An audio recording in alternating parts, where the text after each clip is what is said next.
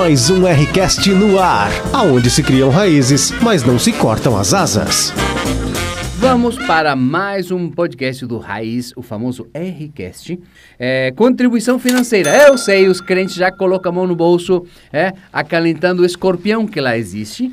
Ah, vamos trabalhar todos os conceitos de contribuição financeira e para isso trazemos o nosso pastor credenciado que trabalha na área financeira também. É isso aí.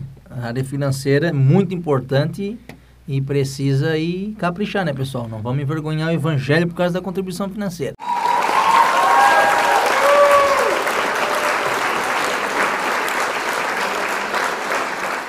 É verdade. E também temos também o nosso quase, eh, quase é, é, vice alguma coisa. Irmão Tiago, que já está quase evangelista. Tamo junto. Tamo junto.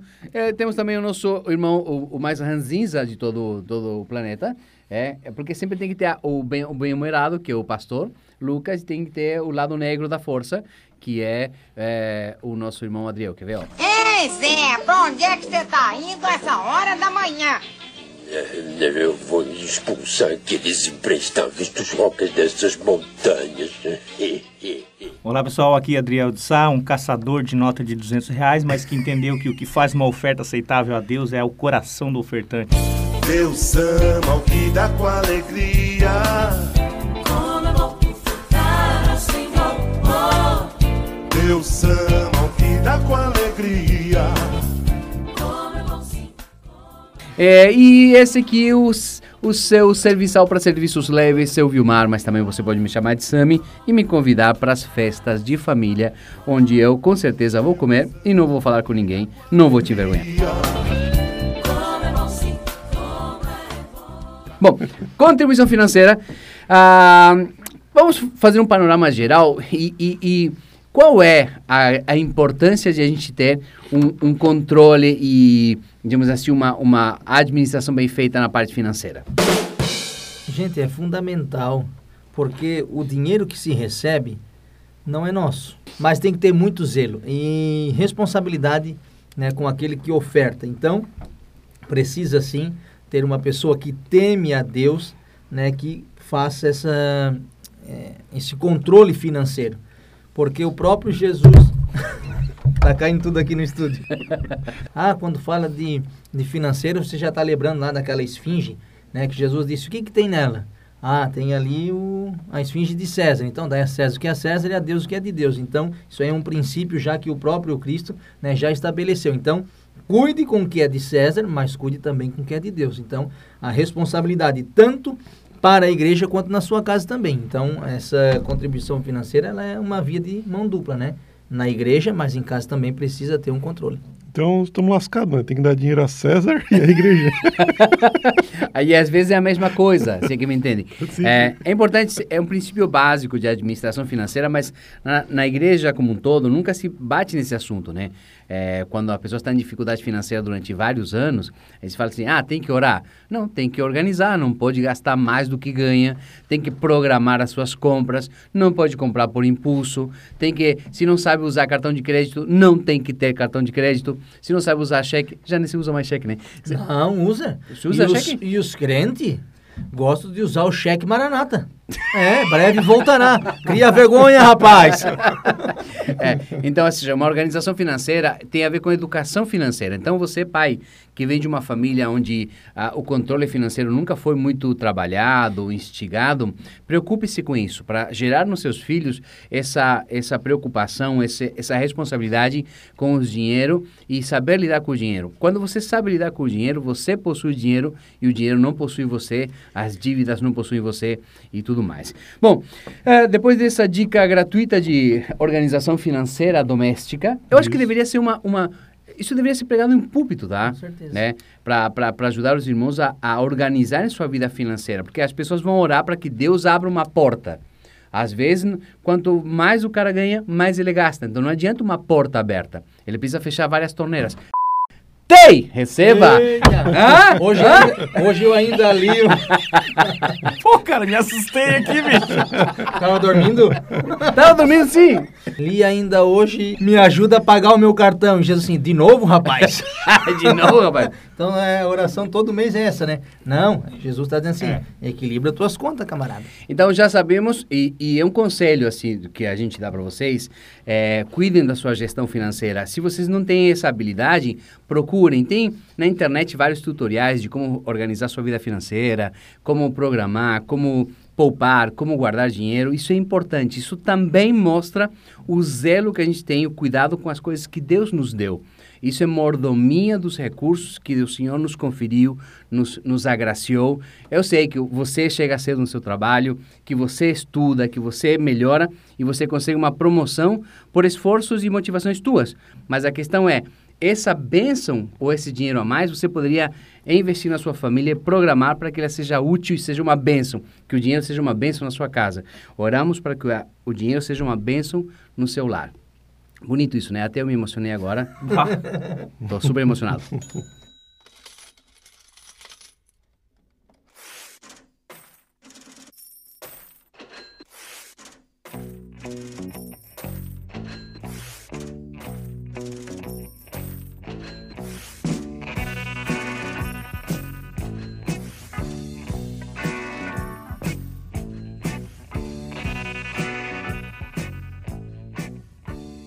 Já que estamos falando bastante de dinheiro, e quando se fala em dinheiro na igreja, é aquela coisa, né?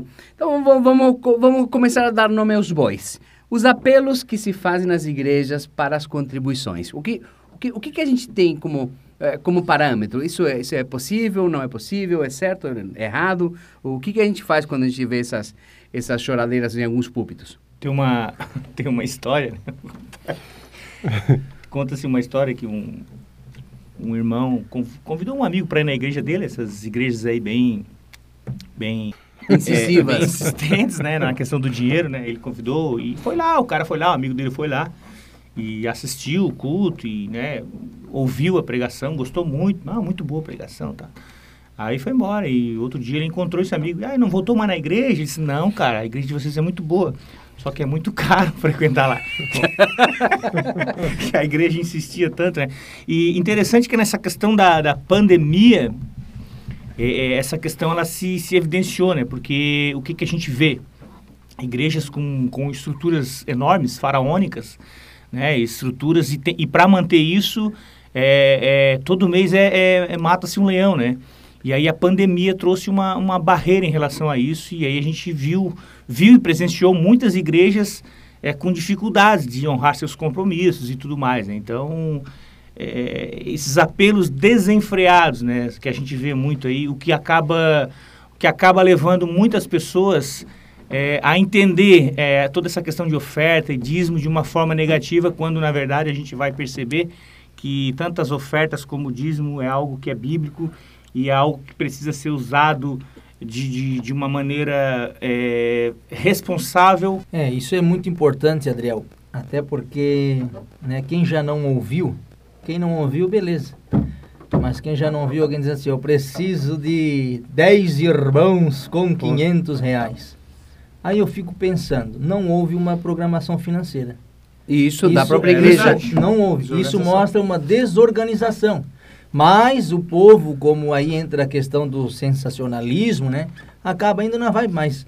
Ah, Antigamente se fazia muito, até deu resultado, mas depois o povo foi crescendo, né? Foi crescendo, talvez foi adquirindo mais conhecimento e começou a, a pensar assim, né? Poxa, por que que está fazendo isso? Eu já contribuo. Se eu já ajudo, por que é que agora eles estão fazendo esses apelos? As né? campanhas extras, É, né? Então mostra uma desorganização.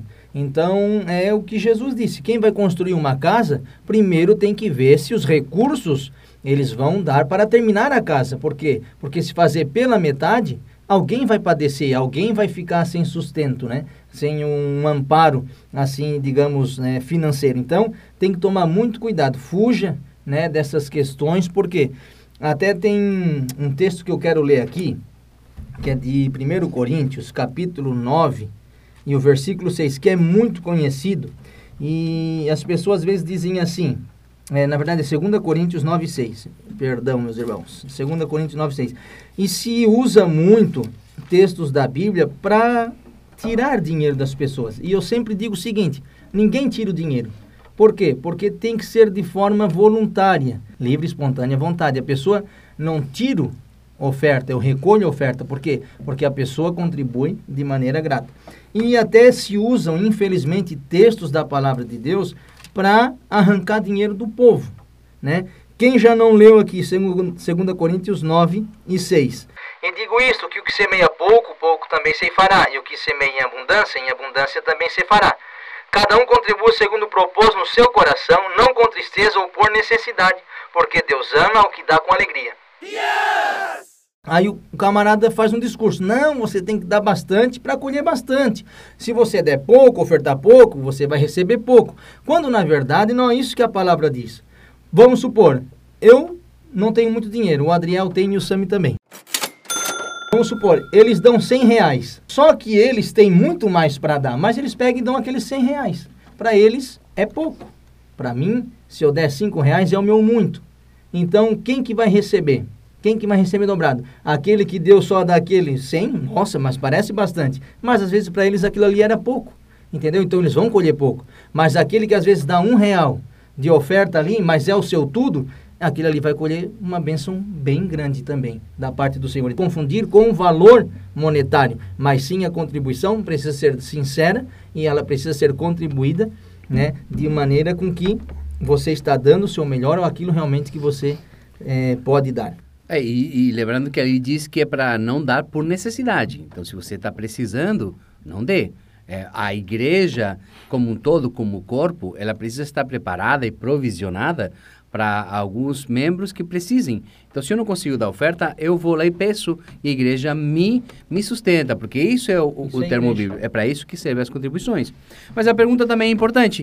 E como, como sustentar, então, mega igrejas? Porque são gastos de ar-condicionado, de aluguel e, e tudo mais. É, se eu não posso fazer apelos de oferta, o que, que eu faço? É a questão da generosidade, né? E também inteligência. Porque quando se, se fala em oferta, quando alguém até cita um texto bíblico, pelo menos na igreja onde nós estamos, graças a Deus, é, não é para fazer com que as pessoas sem condições vão lá em oferta. Não, é para que ofertem com entendimento. Então há uma grande diferença em você ler um texto da palavra de Deus para arrancar dinheiro de alguém ou você ler um texto da palavra de Deus e fazer com que a pessoa oferte de forma consciente e de forma que esteja cultuando realmente a Deus. Então, quando se lê um texto, está mostrando o que? Ó, oferte com consciência. E aqui, ah, onde nós estamos, é muito transparente isso. É mostrado a obra social que é feita e precisa de dinheiro. Né? Então, precisa o povo estar consciente e saber onde está semeando o seu, o seu dinheiro. né? Beleza, mas se Deus é o dono do ouro da prata, por que ele precisa do nosso dinheiro? Aliás, o dízimo, o dízimo ainda é, é- o dízimo é bíblico, ainda é válido. é, temos que dizimar. No Novo Testamento tem dízimo. No Velho Testamento, onde está escrito dízimo? São, são muitas dúvidas. É, vamos pedir para o nosso é, assessor para problemas é, bibliológicos. É, Adriel, e aí? Primeira coisa que a gente precisa entender quando a gente vai tratar do dízimo, e aí tem algumas opiniões contrárias, a gente precisa se desarmar, porque se a gente vai eh, fazer uma análise à luz da Bíblia, a gente precisa se desarmar e ser um pouco humilde, né?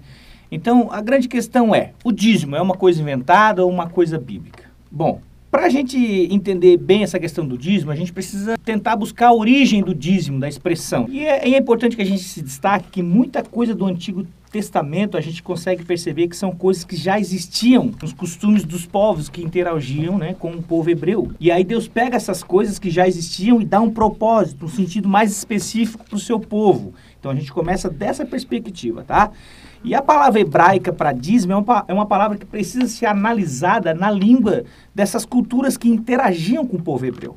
Tá? Então, muitas palavras do hebraico, por, exemplo, elas têm origem nessas palavras desses outros povos que interagiam. Por que isso? Para a gente ter uma noção melhor de qual era o uso corrente dessas palavras nessas nações vizinhas do povo hebreu. E o uso mais corrente para dízimo nessas nações era no sentido de imposto. É, e a gente vai para a Bíblia. Será que esse sentido de imposto é ensinado na Bíblia, especificamente no Antigo Testamento? Muita gente acha que sim, né? Diz que o dízimo no Antigo Testamento tem essa conotação de, de obrigatoriedade. Só que na Bíblia você começa a observar, por exemplo, pega o primeiro exemplo de Abraão, né? Teologicamente, Abraão é o pai dos hebreus, mas de fato ele não era hebreu. Ele era da, de Ur, do- dos caldeus, que era uma cultura suméria, mas ele dá o dízimo. E quando ele dá o dízimo para Melquisedeque, a gente pressupõe que ele já estava acostumado com essa prática. Não me parece que ele recebe uma revelação para dar o dízimo. Quando Abraão ele dá, ele tem essa vitória, né? Contra a história conta que ele tem uma vitória contra cinco reis. E o primeiro rei barra sacerdote que ele encontra, ele entende que devia dar esse dízimo. A gente vê Jacó que reconhece também a bênção de Deus e aí oferece a décima parte a Deus. Tem um detalhe bem interessante nesse significado do dízimo das ofertas, tá? Na cultura oriental antiga, dos povos né, que interagiam com os hebreus e tudo mais, oferta e dízimo sempre esteve muito vinculada à questão do sacrifício. Então se ofertava algo para aplacar a fúria dos deuses e por aí vai. E aí a gente volta para a Bíblia e vê que Melquisedeque primeiro abençoa Abraão, ele dá a benção, e depois Abraão dá o dízimo. Então percebe que na ideia bíblica, essa relação do dízimo já é invertida. Você não dá o dízimo para receber uma bênção, você é abençoado, então oferta, né? É, tem essa generosidade na questão do dízimo. Na cultura dos povos, você dava a oferta para depois receber um favor. No Antigo Testamento, não. Você dá o dízimo porque a bênção já veio antes. Você vê no exemplo de Abraão, você vê no exemplo de Jacó. Aí você começa a perceber que na Bíblia essa ideia de dízimo tem a ver com fidelidade, com gratidão, com total reconhecimento da dependência de Deus. E isso é desde os tempos do Antigo Testamento. Quando você pega lá o relato da criação, onde Deus abençoa a criação, né? Sejam férteis, multiplique-se, domine sobre a terra. Isso é feito primeiro. Não, Deus não requer nada da terra nem do ser humano, ele já abençoa. E aí depois que a gente vê o caso de Abel e Caim trazendo uma oferta das primícias e tudo mais. Então perceba que a relação sempre é invertida. A gente primeiro recebe a bênção, depois é grato e entrega algo para Deus, como medida de gratidão, não como moeda de troca. Uma outra relação que a gente precisa ver lá no Antigo Testamento, porque a gente está falando do dízimo no Antigo Testamento, muitas pessoas veem isso como obrigatoriedade. Percebe que quando José tem um sonho, né, e ele vai ele acaba salvando vários povos aí da fome. Qual foi a estratégia que ele usou? Você começa a ver José vendendo comida, os povos tanto do Egito como os povos das nações vizinhas, eles vêm, compram comida, aí acaba a comida, eles doam a terra, e quando acaba a terra, ele, o que, que eles fazem? Se tornam escravos, e aí começa. E no final de tudo isso, o que, que você vê? O faraó, que é o grande detentor de terras do Egito, uma classe que não precisou fazer isso, que foi a classe dos sacerdotes, e um povo que não tem nada. E depois você vê a história da divisão das tribos de Israel no Antigo Testamento, e você já vê uma inversão. Você vê com todas as tribos sendo distribuídas terras de forma igualitária. A tribo de sacerdote, ao contrário da terra do Egito, era uma tribo que não tinha terra. E o que, que você vê então? Uma distribuição equitativa. Números vai falar depois que isso deve ser mantido e tudo mais. Perceba mais uma vez o Antigo Testamento invertendo a ordem. Então, essa relação do dízimo como obrigatoriedade é uma coisa enganosa para nós. Nós temos que perceber que desde o Antigo Testamento sempre foi questão de gratidão. Eu vou jogar para cima e você pega, tá? Tem! Nos povos, nos povos antigos, você fazia o sacrifício para ser abençoado. No Antigo Testamento, em relação a dízimo oferta, você primeiro era abençoado e depois ofertava como medida de gratidão. Desde Abraão, Jacó, passando por toda a questão depois de Deuteronômio, quando a questão do dízimo é instituída, e já vem desde Êxodo, depois Levítico e tudo mais. Então, você, é, você está dizendo então que nós somos primeiramente abençoados para depois dizimar. Então, eu não posso é, é, entregar o meu tudo ou fazer um propósito do tipo, se eu ganho é, 500, eu dou dízimo de mil para depois ganhar mil, esse tipo de coisa. Então, biblicamente, isso está errado. Está errado. Inclusive, no Antigo Testamento nunca foi assim. Nunca Isso foi é de troca. barganha. Isso é barganha. Isso é barganha. Isso É, a gente faz com o nosso filho de dois anos de idade. Exatamente. Três, quatro. É, Exatamente. se fizer isso, eu compro Tu um Lego. ganha isso. Eu- eu- é Lego. Lá em casa é Lego. Essa perspectiva de, de, de receber a bênção de Deus e por causa que a gente recebeu as dádivas, sermos gratos, dar, não, não dar em troca, mas mostrar a, a gratidão também em, em espécie, é uma coisa que eu, eu tenho um relato pessoal aqui. Quando eu cheguei aqui no Brasil, comecei a trabalhar em Florianópolis, num lugar chamado Instituto Estadual de Educação. Na época era um dos maiores colégios eh, estaduais da América Latina. Eh, tinham quase 7 mil alunos. E aí eu, eu dava aula da quarta série até o terceirão. Era quase 70 horas semanais, manhã, tarde e noite. Ah, e quando eu entrei, eu entrei como ACT, que é um contrato temporário. Eu me lembro que eu dava o dízimo, na época, meu dízimo era de 22 reais. E aí eu dava com bastante orgulho, 22 reais. Beleza? E aí foi isso quase um ano. Aí eu fui efetivado, eh, peguei outras turmas, mais horários, melhores horários, tudo mais. E aí eu comecei a dar de dízimo 240 reais. Beleza? E aí eu comecei a pe- pensar, para onde vai ser dízimo? Para mim, o dízimo e oferta diz muito mais de mim do que do pastor que recebe ou das pessoas. Porque enquanto eu estou dando com gratidão, enquanto eu estou... Eu, eu, eu, não, eu, não, eu não medi que eu estava, res- estava dando de dízimo o que eu ganhava antes. Ou seja, Deus me abençoou muito de sobremaneira. E aí que eu comecei a pensar, tá, e esse dinheiro?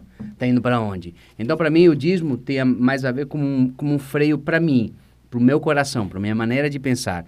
Então, para mim, a oferta, é, é, o dízimo, são, são coisas que vão medindo o meu coração. Quando eu começo a preocupar quanto estou dando e por que, que eu estou dando, é o momento que eu tenho que parar e me lembrar de onde Deus me tirou, das coisas que Ele me deu e de quão gracioso Ele foi comigo, mesmo eu não merecendo e eu não sendo fiel a Ele muitas das vezes, e como Ele foi gracioso e lindão comigo. Então, é, experiência pessoal. Quando você está preocupado se é, é do bruto, é do líquido, você está errado.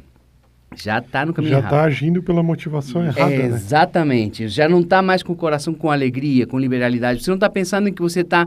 Você está mais preocupado com 10% e esqueceu os 90% que já estão no teu- na, na- na sua provisão, na sua casa. Quando você se preocupa mais com os 10 do que com os 90, é porque o teu coração está atravessado. Eu vou te dar um conselho pessoal: não dê. Guarda, gasta, invista em alguma coisa, mas não dê, porque isso não é com coração grato ou com gratidão no coração. Eu queria também trazer uma nova perspectiva, que a gente analisasse um pouco também o contexto da passagem de Malaquias 10, NPD, é, né? Nova perspectiva do É, dízimo. nova perspectiva raiz, NPR. dízimo, NPR. NPR, nova perspectiva raízes. A passagem de Malaquias 3.10, as Opa! pessoas fazem um uso muito interessante, né? Que eu acho que é equivocado, é, com todo respeito. Da questão do que tu dá e aí faz prova com Deus. Só que a gente precisa entender o seguinte. Quando a gente chega na questão do dízimo em Malaquias, o profeta já tinha falado um monte de coisas antes, né? E a gente precisa considerar todo esse contexto anterior na passagem do dízimo. Deus, na verdade, está dizendo que a bênção dele é incondicional.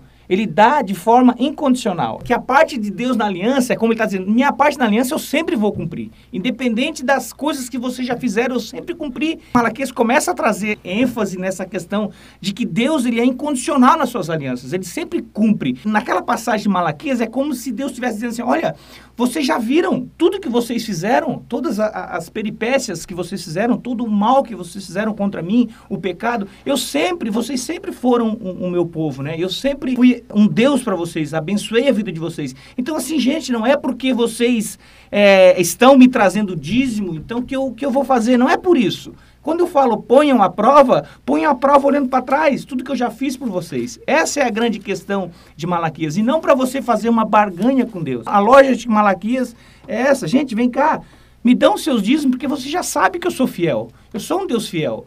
Então o dízimo era para toda aquela questão da reconstrução do templo e tudo. Então não era que Deus estava fazendo uma barganha, não estava fazendo põe a prova que vão vocês vão. Não, olha para trás e vê tudo que eu fiz para vocês até hoje, apesar de todas as malícias de vocês que vocês fizeram contra mim, eu sempre fui fiel nas minhas alianças com vocês. Então põe a prova é isso.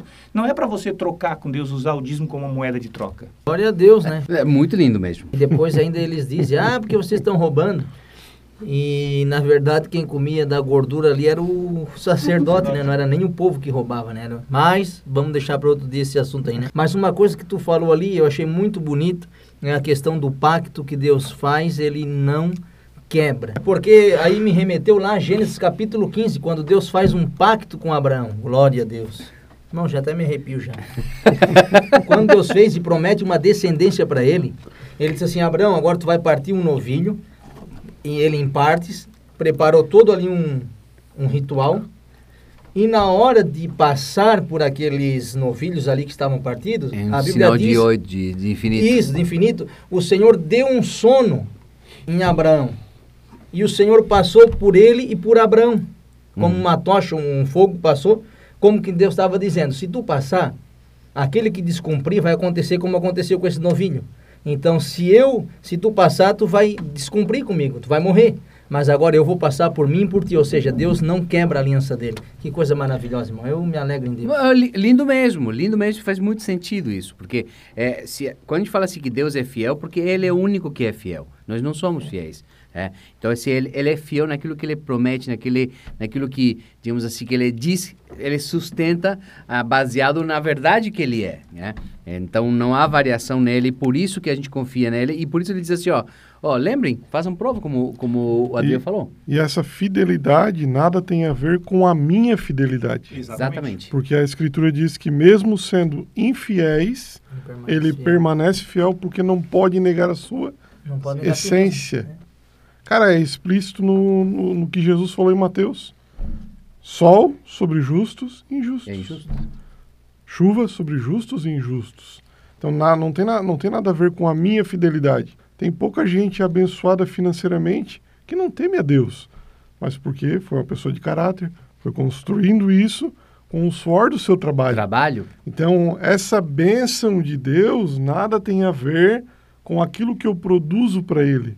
Ainda sim- bem. É, ainda bem. E sim com a fidelidade dele. E na Nova Aliança, no Novo Testamento, qual seria o conceito para. Porque nós não temos mais o templo, a reconstrução, nós não temos mais os levitas. Não, você, levita, não é sustentado pela igreja só porque canta. Continuaria na Nova Aliança? Ó, Vamos, vamos voltar lá para o Antigo Testamento rapidinho, depois a gente trata da questão do Novo Testamento. É muito da lei, irmão. Lá no Antigo Testamento, é verdade. É É muito verdade. da lei. Cadê a graça? Lá em Êxodo a gente vê o dízimo sendo, sendo instituído como, como a construção do tabernáculo e tudo mais, né? Números tem outras funções também. Mas em Deuteronômio acrescenta-se. Tu vê que a, a lei é alterada, porque acrescenta-se na questão do tabernáculo agora também a questão do apoio aos necessitados, viúvas, estrangeiros e órfãos. E aí a gente vai lá para o Novo Testamento. Bem, eu sei, você vai me dizer, não, mas não tem mais tribo de Israel, não tem mais levita, mais quê? templo. Mas a questão dos necessitados, dos pobres, das viúvas ainda permanece. Inclusive, você vai para as cartas paulinas, você vai para o livro de Atos, você vê essa questão do dízimo das ofertas sendo levantadas para atendimento dessas demandas. In- Independente do que você queira nomear, né? Se é boleto, se é se- o que você quiser, cartão, se é dízimo, não é o nome que vai fazer a diferença. É, é o princípio que é trazido nisso. Então, me parece até muito claro que a questão principiológica do Antigo Testamento ela é replicada no Novo Testamento. Ainda que não exista mais tribo eh, de, de, para ser sustentada, sacerdote, mas há uma causa. A causa dos necessitados, dos órfãos, da viúva, sempre foi uma causa da igreja, pela qual a igreja lutou. Então, como é que você vai simplesmente retirar por uma questão eh, de lei? Não. Existe um princípio em tudo isso. Então, para mim, esse princípio é mantido no Novo Testamento. Sim, é, lembrando que a igreja primitiva, que é considerada a igreja primitiva, que está escrita em Atos, é, quem tinha mais vendia seus bens para contribuir com quem precisava, com quem tinha necessidade. Então, no Novo Testamento, além de continuar a essência do porquê da contribuição aos pobres, às viúvas, tem a ver com tudo, na verdade. Aí sim era o tudo. E você contribuía não porque você ia ganhar duas, três casas, é porque você entendia que por que você precisa de duas casas enquanto tem pessoas com fome. Essa que é a grande questão. Essa que é a grande questão. E, e- e digo mais, assim, quando a gente fala em, em, em contribuições, o problema é que, se a gente pensa assim, tem que continuar por causa de viúvas, órfãos e tudo mais, a pergunta é, na congregação que a gente está, em quaisquer que sejam, ah, se vê essa, e- esse- essa ação? Porque ah, muitas vezes pensa assim, ah, a pessoa não contribui, mas esse, esse dinheiro, de fato, ele vai para a viúva, vai para o pobre, Não vai é pra- visto, né? Não, Não há é. uma prestação de contas, uma transparência. Então, é, a prestação de conta também faz, que, fa- faz com que esse princípio seja reforçado. Porque quando as pessoas veem para onde esse recurso vai, elas inclusive vão contribuir com mais liber- liberalidade. Ou seja, ah, nós temos algumas famílias de- da Venezuela que a gente acolheu aqui na nossa congregação. Ah, você vê o aluguel sendo pago delas, você vê é, a- os móveis sendo comprados, você vê é, o acompanhamento, você vê onde esses recursos vão. Então, as pessoas acabam sendo estimuladas Mercado solidário. o mercado solidário, ou seja, você, tá, é, você percebe onde esses recursos vão. Isso faz com que as pessoas tenham mais confiança, Se tornem mais generosos. gen- mais generosas. O ser humano é um ser generoso, desde que ele tenha confiança naquilo que ele está depositando a sua confiança. Um vínculo de confiança. E no, e no Novo Testamento, Sam, Tiago, Lucas, a gente vê que a doação ela é periódica e proporcional. Então, poxa, qual é o nome bíblico que você dá para isso, cara? Proporcional e periódico. Pô, bota aí, é dízimo. Ah, mas eu não. Tá, mas o princípio é o mesmo. E aí, na, e a questão prática que o Sam falou no início aqui, e de forma bem prática na nova aliança, o cara que não tem dinheiro, por exemplo, para pagar o gás, esse cara não tem que dar o dízimo, ele tem que Mas- receber o dízimo. Isso. Mas de e o dízimo nenhum. ele recebe porque nós podemos contribuir e nós contribuímos porque a gente sabe para onde é que está indo o dízimo. Então essa é a dinâmica na nova Bah. aliança, na nossa igreja. Eu dei o dízimo errado. Por quê? Que- Senão eu não podia, pastor. É motivação, a, a né? tua motivação tu- foi errada. Mas não só eles erraram, tá? Como tu também errou. Tu também exemplo, errou. né? E nós Tu- todos erramos. Tu comprou então o teu título de pastor. Daqui pra frente ele não é Corta, mais o corta, credenciado. corta. Acabou, Acaba de acabou. expirar a validade da tua carteira. Então, assim, para resumir uma ideia financeira, assim, quando se fala em dinheiro na igreja, as pessoas estão, é, aquele ditado, né? É, cachorro que foi mordido por cobra tem medo de linguiça. Então, a- as pessoas estão muito escaldadas e, e bastante desconfiadas, porque o que se vê na televisão, por exemplo, e, e vamos falar da televisão, mas a internet, YouTube tudo mais, você tem pessoas afirmando que se você não der, o devorador vai entrar na sua casa, O devorador agora tem que sair. Na minha vida não vai mais ficar. Porque agora eu sou dizimista. E a meu Deus não quero mais roubar. E dá o seu tudo. Você vê pessoas que queimam na fogueira, não sei o que lá, apartamentos. Eu, eu, eu vou fazer um parênteses aqui, ó. Alguém que dá um apartamento ou um carro e queima na fogueira santa para receber o dobro, eu acho que é bem feito. Bem feito que perdeu. Bem fe- te- deveria perder mais, inclusive. Zolhudo. Não, não, pois é, porque olha só, ah, o, o empresário deu 200 mil reais, prometeram que ia receber um contrato de um milhão e não recebeu. Ele se sente lesado. Eu acho que não, eu acho que foi bom. É, O- perdeu pô, foi pouco. Porque você está não somente vai ganhar, você não está dando com liberalidade, você não está com amor, você não está pensando na viúva, você está pensando em você mesmo. No egoísmo, em, em dou uma, boto na fogueira um apartamento, mas vou ganhar quatro apartamentos. Então, bem feito porque perdeu. Ó, só um, um conselhinho do Pedroca. Pedroca. Vê, vê- aquele, aquele. É, aqui, o Pedroca. 2 Pedro, capítulo 2. Vê se não é atual isso. Diz assim, ó. No passado apareceram falsos profetas no meio do povo. E assim também vão aparecer pastores entre vocês. Eles ensinarão doutrinas destruidoras. Preste atenção. Doutrinas destruidoras e falsas. Destruidoras e falsas. E rejeitarão o mestre que os salvou. Rejeitarão Jesus. E isso fará com que caia sobre eles uma repentina destruição, uma rápida destruição.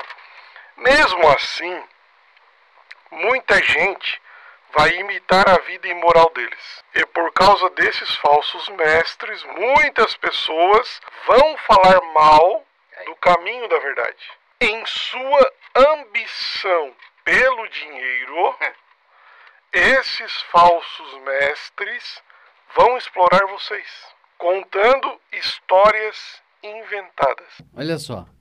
Olha só. Olha o alerta que o apóstolo Pedro faz lá no ano 64 depois de Cristo. Isso está muito atual, muito atual. Essa questão da fogueira santa é justamente um falso mestre pela imoralidade dele, a sua ambição pelo dinheiro, coloca um julgo, uma história inventada para a pessoa que, se você ofertar o teu carro, você vai receber mais quatro outros carros, vai receber em dobro, vai triplicar, vai quadruplicar toda a tua oferta, histórias inventadas, vão, vão criar, além da, da ganância deles, vão gerar gananciosos Sim. no reino, e por causa deles, é o que a gente vê hoje, ah, igreja evangélica é chacota hoje. Uhum. É, pastor é sinônimo de ganancioso, ladrão, rouba do povo. Então, por causa desses falsos mestres, desses falsos ensinos e por sua ganância ao dinheiro, o caminho da verdade está sendo bla- blasfemado. Jesus está sendo rejeitado por uma falsa, por uma conduta imoral dos mestres que usam o nome dele para terem o seu benefício próprio. Aí eu vou usar Pedroca de novo. Agora, em sua primeira carta, você que está nos escutando, abra sua Bíblia. É Bíblia aqui, rapaz. Você está pensando o quê? Ó, 1 Pedro, capítulo 5. Pedro está ensinando os líderes, os presbíteros, a como agir como verdadeiros líderes e como não se tornar um falso profeta, um cara ganancioso. Ele diz assim, ó, pastoreiem de Deus que está aos seus cuidados. Olhem por ele, não por obrigação, mas por livre vontade, como Deus quer. Livre vontade, como Deus quer. Não façam isso por ganância, mas sim com o desejo de servir. Pedro está protegendo a liderança que está posta sob a mão dele. Está protegendo. Você quer ser um líder abençoado por Deus? Você não quer entrar naquele, naquele rebanho de falsos mestres? Então proteja teu coração. Olhe para o rebanho de Deus com alegria e motivação certa para servir a Cristo, não olhando eles como cabeças de bois que valem dinheiros, que vão te levar ao teu sucesso, ao teu objetivo pessoal, né, coachizado. Coachizado.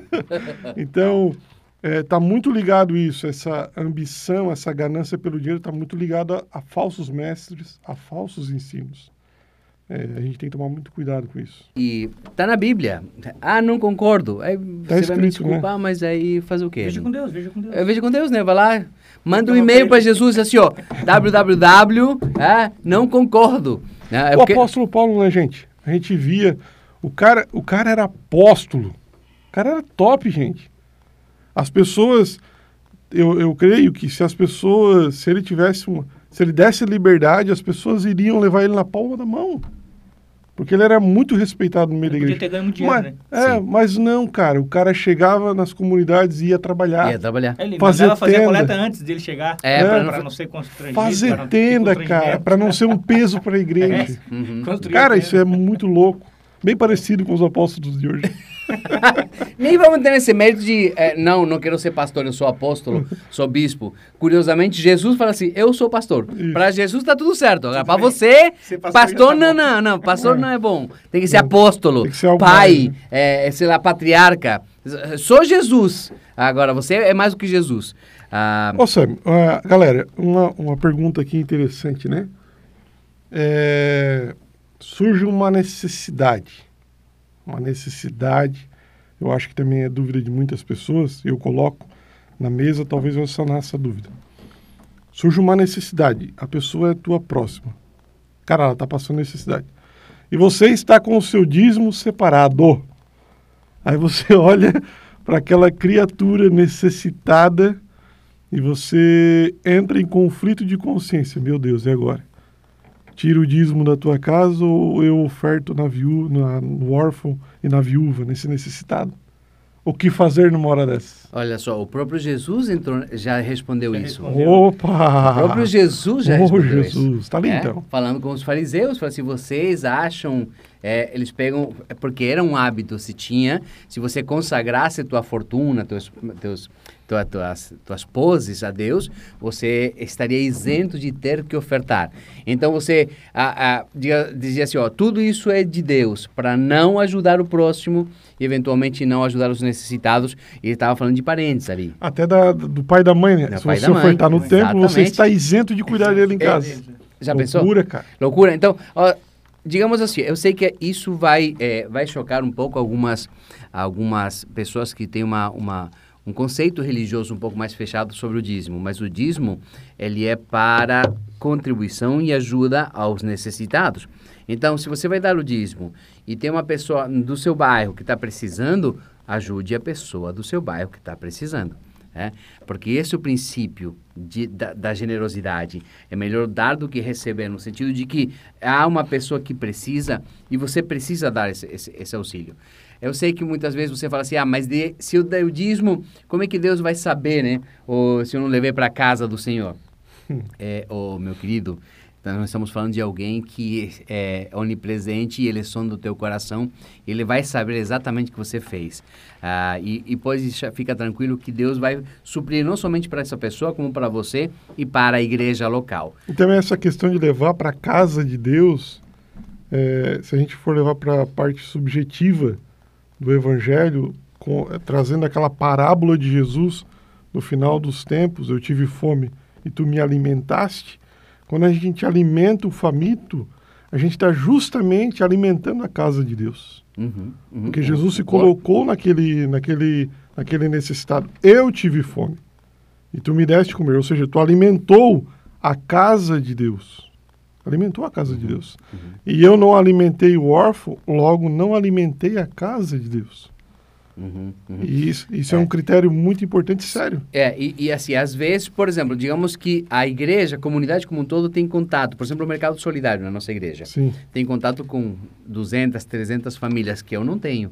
Então, eu posso, a partir da minha contribuição, chegar a 200, 300 famílias. Então, eh, o trazer Isso, o dízimo à né? casa é importante por causa da manutenção, Da organização. da organização, já tem todo um- de tudo que está acontecendo. E a gente colocou um- um- uma exceção. Eventualmente, eventualmente você acontece, vai né? dar o dízimo e alguém da sua família precisa, o seu pai, sua mãe precisa, contribua com seu pai, com Sim. sua mãe, e Deus vai ver essa- esse, esse seu coração bondoso e vai te dar muito mais, no sentido de que você plantou generosidade, você vai colher generosidade. Nós não estamos dizendo que não precisa dar o dízimo na igreja.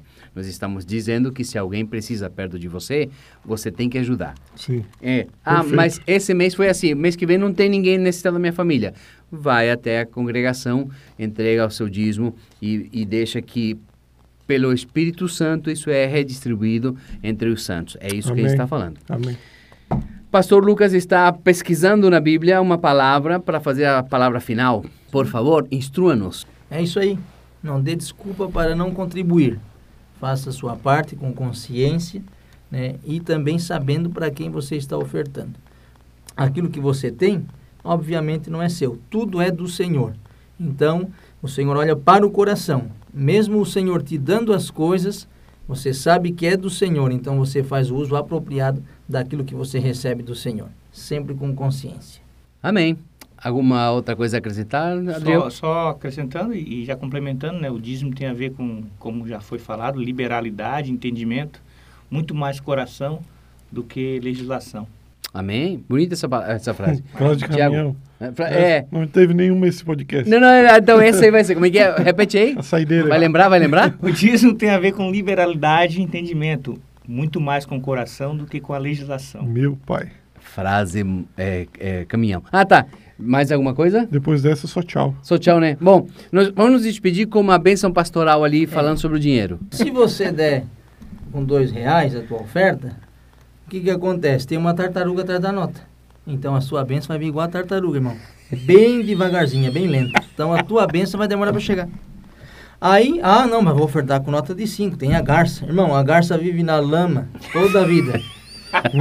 É nessa imundície que você quer viver? Não, mas eu já dou com 10 reais. Tem uma arara. A arara é uma ave que voa abaixo, irmão. Assim você nunca vai alcançar o céu. Ah, mas de 20 então. Mico-leão dourado. Não, irmão, não faz isso. Você vai sempre pagar mico ao contribuir com esse valor insignificante. Ah, mas então vou dar de 50 reais. Então a onça está em extinção. Então cuidado. As bênçãos também vão ficar extintas para você. Então, oferta com o quê? Com nota de 100. O que, que tem atrás? Um peixe, uma garopa. Jesus multiplicou os peixes e ele vai multiplicar as bênçãos na sua vida. Dê a ele muitos peixinhos. É isso aí. Faça isso e fique sem dinheiro, seu bobalhão. Assinado Teologia da Prosperidade. Frasezinha da teologia da prosperidade. a- o amor ao dinheiro é a raiz de toda a teologia da prosperidade. Ao fim de mais um Rcast, lembramos que, se a teologia que estudamos não nos leva à humildade, não é sobre Deus que estamos estudando.